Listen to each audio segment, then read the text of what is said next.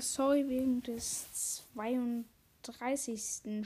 Spieltags, weil mh, mm, da war was, da, weil bei mir wurde es einfach nicht angezeigt.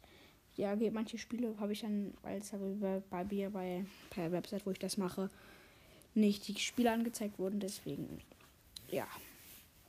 Das wollte ich nur sagen. Könnt ihr vielleicht nochmal selbst anhören. Ich sage jetzt nochmal ein wichtiges Spiel, was da noch war. Dortmund gegen Leipzig.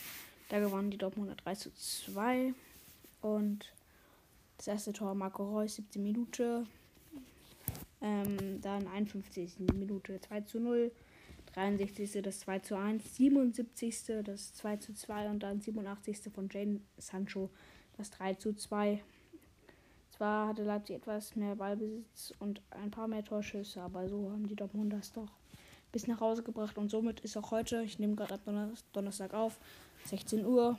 Und dann ist auch heute das Finale der, des CFB-Pokals. Vielleicht wisst ihr es schon, wenn, wenn ihr meine Folge etwas später hört. Auf jeden Fall.